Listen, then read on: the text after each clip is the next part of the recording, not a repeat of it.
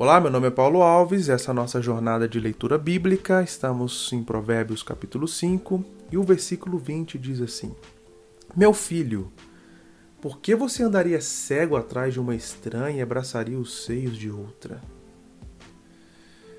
Um alerta muito pertinente uh, aos, aos homens uh, nos dias de hoje, é verdade esse alerta, Uh, e essa abordagem do sábio aqui, ela é muito relevante, não só naquele contexto, uh, mas no, no, no, nosso contexto também. Qual seria o real motivo de buscar satisfação no desconhecido? Este capítulo inteiro ele está falando sobre isso. Uh, ele está falando sobre a sabedoria de se alegrar em uma única mulher e fugir, ou seja, desviar do caminho da mulher adúltera que só causa dano, traz consequências terríveis. É, é, uma, é uma tendência nos nossos dias que isso aconteça. Homens que, que, que estão imersos na pornografia, homens que estão imersos ah, no, no, no adultério, isso causa, isso gera é, grandes transtornos, isso gera a destruição de família, de relacionamentos, isso gera tanta coisa ruim. E Salomão está falando algo aqui que, que é muito comum hoje no, nosso contexto. Os americanos ah, chamam de sex no name, ou seja, é, existe uma, uma, uma onda é, na, na, cultura ah, de pessoas terem relações sexuais com quem elas não conhecem um de fato desconhecido, ou seja, é, é, se envolver e ter o, o, contato mais íntimo que alguém possa ter com o outro com pessoas desconhecidas, em busca de um prazer temporário, em busca de uma ilusão. O, o Salomão vai dizer aqui nos, nos, nos capítulos 3 a 5 uh, ah, o seguinte: porque os lábios da mulher imoral destilam mel, ou seja, é atraente. Né? As suas palavras são mais suaves do que o azeite. Ou seja, tá, tem uma atração aqui. Né? Tem algo que, que chama a atenção das pessoas. Mas tem consequências. Ele diz: Mas o seu fim é amargo como um fel, e cortante como uma espada de dois gumes. Os seus pés descem para a morte, os seus passos conduzem ao inferno. Então tem, ah, ah, infelizmente, tem uma cultura de traição, uma cultura de abandono, uma cultura de, de ah, homens deixarem as mulheres, abandonar as suas mulheres em busca do desconhecido. E aí isso não tem sabedoria nenhuma. Isso não tem temor do Senhor. Isso mostra que o coração do homem só quer o prazer próprio. Mas aquele que teme a Deus, aquele que busca a sabedoria, ele vai se desviar desse caminho. Isso é um alerta para os homens. Isso é um alerta para aqueles que querem de fato viver uma vida diante de Deus, longe do pecado, longe da imoralidade sexual, longe da traição, longe e cultivar a vida com a sua mulher, cultivar a vida com a sua esposa.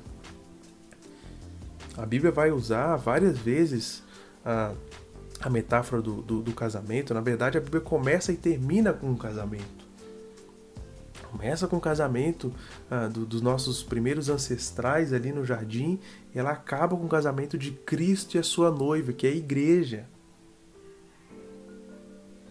A Bíblia vai mostrar para os homens, ah, ao longo de várias passagens, quais são as obrigações, as responsabilidades, os deveres diante das suas mulheres, diante da sua mulher, na verdade, da sua esposa. O homem deve tratá-la como um vaso frágil, o homem deve participar da vida comum do lar, o homem, deve, é, o homem deve cuidar da sua mulher, e se ele não faz isso, a Bíblia vai dizer que nem as suas orações são respondidas. E cuidar da mulher é muito mais ah, do que prover ah, conforto, do que, do que provisionar ah, qualquer, qualquer é, coisa é, material. Vai além disso. Isso também é, é, o Senhor nos dá condições de fazer, mas é cuidar espiritualmente da nossa mulher, é cuidar das suas emoções, é cuidar a, da sua carreira, do, das suas tarefas. Nós temos essa responsabilidade diante de Deus. E por mais que a, a, a mulher adúltera, ou seja, a mulher fácil, que destila mel e que tem palavras suaves, possa tentar atrair aqueles que caem nisso, conduz, conduz os seus pés para a morte. São atravessados por uma espada. Na verdade, não estão experimentando mel, mas estão experimentando fel. Mas como ficaria as mulheres nesse caso aqui? Elas são somente o alvo da cobiça? Não. Nos dias de hoje, mais do que nunca, parece que as mulheres também andam atrás daquilo que não é propriamente o que elas deveriam buscar e buscam a satisfação no desconhecido também. Dão atenção àquilo, à, àquilo que não deveria dar atenção. E mulheres que caem nisso, mulheres que, que, que, que, enfim, caem também nesse mesmo caminho, elas têm as mesmas consequências. Parece que é bom, mas é amargo. É a realidade dessa ilusão da imoralidade sexual. Fuja disso quanto antes, Salomão está dizendo para nós. Que o Senhor nos dê sabedoria, nos dê temor, sensatez para desfrutarmos, os casados desfrutar das suas esposas e os solteiros desfrutar daquele, da, da, ah, daquele que será o seu cônjuge no futuro mas de desfrutar daquilo que Deus tem para nós no ambiente em que Ele define como sendo um ambiente perfeito para nós. A palavra de Deus nos guie, nos dê entendimento, nos livra de tropeçar e seguir o caminho que leva à morte, o caminho da idolatria e da imoralidade sexual. De forma prática, que o Senhor ah, de fato nos dê discernimento para a gente consumir aquilo que contribui para o nosso casamento, para aquilo que contribui para o nosso relacionamento, para aquilo que contribui para que a gente não venha tropeçar, envergonhar a nossa família, destruir aquilo que o Senhor nos ajudou a construir. E para nós cristãos, muito mais, né? De, de é, que o Senhor nos livre de envergonhar o seu próprio nome, dando um mau testemunho. Nós precisamos disso, nós precisamos temer ao Senhor, nós precisamos andar segundo uh, os caminhos do nosso Deus. Há diante de nós a responsabilidade de vivermos isso, há diante de nós a responsabilidade de assumirmos esse compromisso de, de andarmos seguros no Senhor. De, e, e, andar seguro no Senhor dentro do casamento é andar dentro dos limites que o próprio Deus impõe para nós. Se por um lado nós devemos desviar do adultério, desviar desse caminho que leva à morte, veja o que ele fala no, dos versículos 15 ao 20. Beba a água da sua própria cisterna, das correntes do seu próprio poço por que você derramaria suas fontes lá fora e os seus ribeiros de água pelas praças?